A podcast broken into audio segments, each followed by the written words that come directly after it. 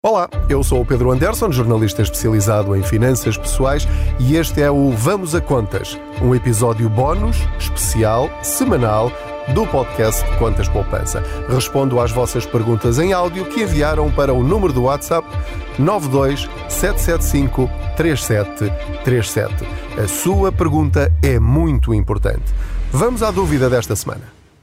Caro Pedro, boa noite. Também eu vou aqui no meu carro a conduzir a caminho de casa e estava aqui a pensar a propósito do IRS e todas as poupanças que tenho feito, nomeadamente em certificados de aforro. Nós precisamos de os declarar? É preciso fazer alguma coisa no IRS? Há um montante, um teto até ao qual podemos ir sem declarar ou temos de declarar tudo? Aquelas pequenas aplicações em que brincamos com as ações e, e ganhamos 2 euros, 10 euros, 20 euros, temos que declarar esse, esses rendimentos? Obrigada. Olá Patrícia, muito obrigado pela pergunta. Muitas pessoas começam a investir uh, e ficam com esta dúvida. Então, e agora como é que é com o IRS?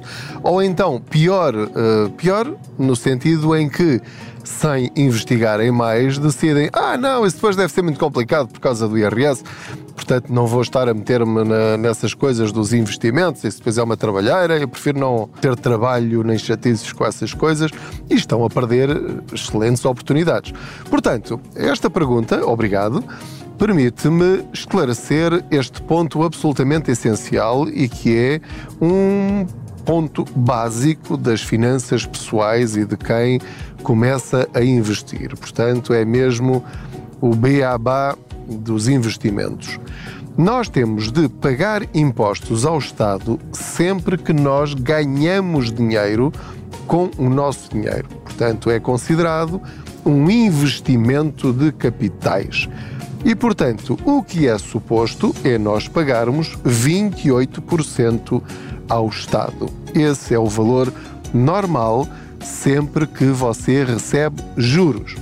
Agora, há uma diferença que é tudo aquilo que for produzido, juros, juros produzidos em Portugal por entidades portuguesas ou registadas em Portugal, isso é feito automaticamente. Portanto, não tem de declarar nada no IRS porque existe a taxa liberatória, que é, no fundo, quando o banco lhe devolve o dinheiro que investiu com juros, esses 28% já foram descontados pelo banco antes de lhes entregarem a si.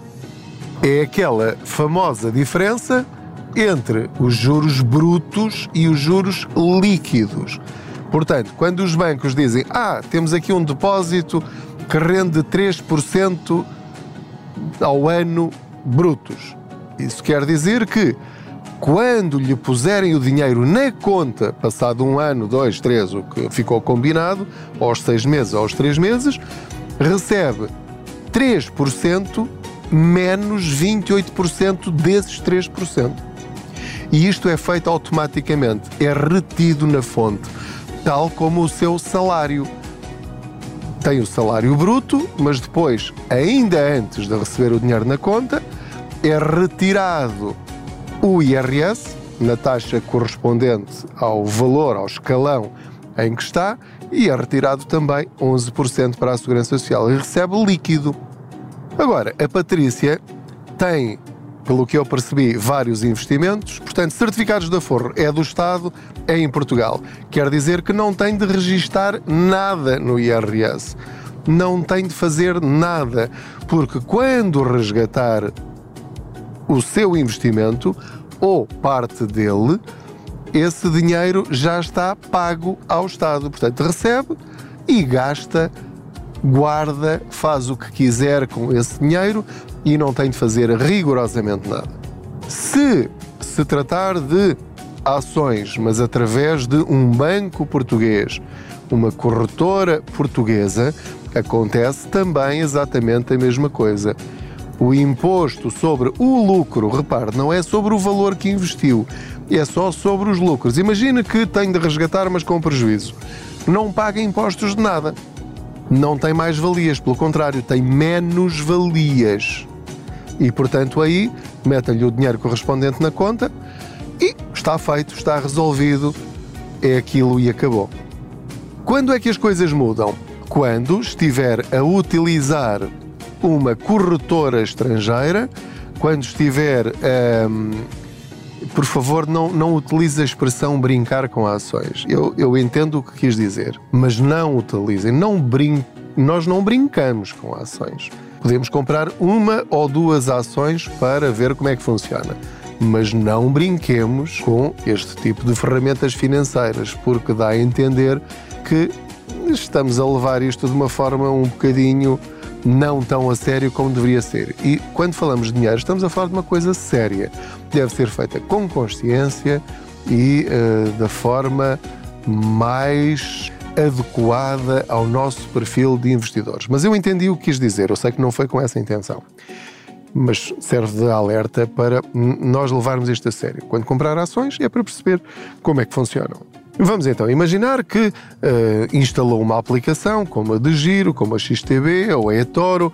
Uh, portanto, estou a falar de uh, aplicações e ferramentas financeiras estrangeiras, porque se forem corretoras portuguesas, como lhe disse, confirme com elas, mas não se aplica, é tudo retido na fonte. Portanto, compra cinco ações da Amazon, ou uma ação da Coca-Cola, ou uma ação de qualquer coisa, ou um ETF, ou um fundo de investimento, não interessa. Quando é que vai ter de declarar isso no IRS? E vai ter de declarar no IRS. No ano a seguir à venda. Por exemplo, se eu comprei ou subscrevi um ETF ou duas ou três ações em 2024, aquilo que vai acontecer é: se eu este ano não vender, não tenho de fazer nada em 2025. Se eu não vender em 2025, não tenho de fazer nada em 2026. Se eu em 2030 decidir vender esses produtos, resgatá-los com lucro, ou mesmo que seja sem lucro, porque também tenho de declarar as menos-valias, no ano a seguir, portanto, se vender em 2030, em 2031 eu tenho de, ao preencher o IRS, dizer quantas ações ou quantas unidades de participação eu comprei em 2024 e ao preço a que as comprei. E depois vou ter de dizer quantas unidades eu vendi, em que data e a que preço é que eu as vendi. E depois as próprias finanças fazem a conta entre as mais-valias, a diferença do preço da unidade e vezes as unidades, e a diferença a que vendeu e cobra o valor correspondente ao seu escalão do IRS ou em relação ao valor eh, que estiver em vigor de, desse, desse produto financeiro e, e entra no seu IRS. O que quer dizer que pode até nem dar por nenhuma diferença, porque das duas, uma, ou se tiver menos valias, aumenta o seu reembolso do IRS, ou se tiver mais valias, diminui o valor do reembolso do seu IRS, ou então, se tem de pagar, vai ter de pagar essa diferença de IRS. Portanto, a minha dica para quem começa a investir é arranjar uma folhinha de Excel e sempre que subscrever uma unidade que seja, ou seja, é, é aqui que entra o não podemos brincar com isto. Portanto, faz uma folhinha de Excel, põe uh, a data em que subscreveu as unidades, o número de unidades subscritas, as UPs, o valor que pagou e pronto. E depois, quando resgatar, volta a colocar lá esses valores. Isto é só para se orientar Normalmente o que é que acontece? As corretoras, tipo de Giro, XTB, Atoro e outras, o que é que fazem? Todos os anos uh, têm lá no, no seu arquivo, nas suas mensagens ou no seu e-mail, um extrato anual em que diz o que comprou e o que vendeu. Se guardar todos os anos esse documento, não precisa fazer mais nada, tem lá tudo. Vou dizer-vos o que eu faço. Embora seja relativamente simples, eu nunca o fiz. Ou seja, não sou eu que preencho esse anexo no IRS. Eu imprimo essas folhas todas no ano em que eu resgato alguma coisa, quando chega a altura do IRS, entrego essas folhas ao contabilista e ele faz o IRS. Pronto, e eu assim escuso de me enganar ou fazer alguma asneira, até porque depois, se eu comprar em dólares, é preciso fazer o câmbio. Uh, depois também é bom ter esse extrato bancário, eh, bancário não, esse extrato da corretora, porque tem lá também as despesas que pagou ao longo desse ano. E ao incluir depois estes custos e comissões da compra, da venda e da manutenção, de, das ligações às bolsas, etc., tudo isso vai descontar nessas mais-valias que teve. Portanto, se só comprou duas, três, quatro ou cinco ações, provavelmente descontando as comissões da compra, da venda uh, e, enfim, todas as despesas que estiverem lá mencionadas, às tantas nem tem de pagar nada por isso e, e pronto, ganhou experiência. Isto é mais relevante quando começamos a falar de valores acima de 500 euros, de 1000, de 5 mil, 10 mil euros. Aí já eu digo-lhe que mais vale tratar disto com um contabilista, porque realmente é uma coisa que deve ficar bem feita, até para evitar uh, problemas no futuro, em caso de inspeções, e ao mesmo tempo também evitar duplas tributações, para não estar a pagar impostos, por exemplo, nos Estados Unidos, com bolsas norte-americanas e outra vez impostos cá em Portugal. Portanto, Patrícia, espero ter respondido à sua pergunta. Produtos nacionais não têm de fazer nada tal como os depósitos a prazo, também não tem de declarar nada, é tudo retido na fonte. Ações, produtos, plataformas internacionais. Sim, tem de, não tem de registar a compra, tem é só de saber que a fez e manter registros disso. E no ano a seguir à venda, nunca durante todo o período, portanto só declara no IRS uma vez, no ano a seguir à venda. Pronto. Basta ter esta consciência e guardar toda a documentação. Quando chegar à altura, entrega essa documentação ou liga para as finanças para o 217 206 707, tem os dados, pede ajuda, eles ajudam a preencher, ou vai às finanças e pede ajuda, e pode fazer isso perfeitamente sozinha, não tem problema nenhum.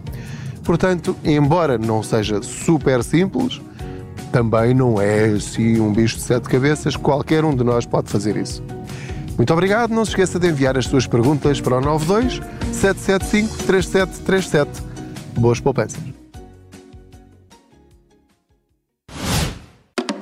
Ir ao banco sem sair de casa? É simples. Ir ao banco quando quiser? Também. Instala a app Ativo Banco e comece a simplificar. Ativo Banco. Simplifica.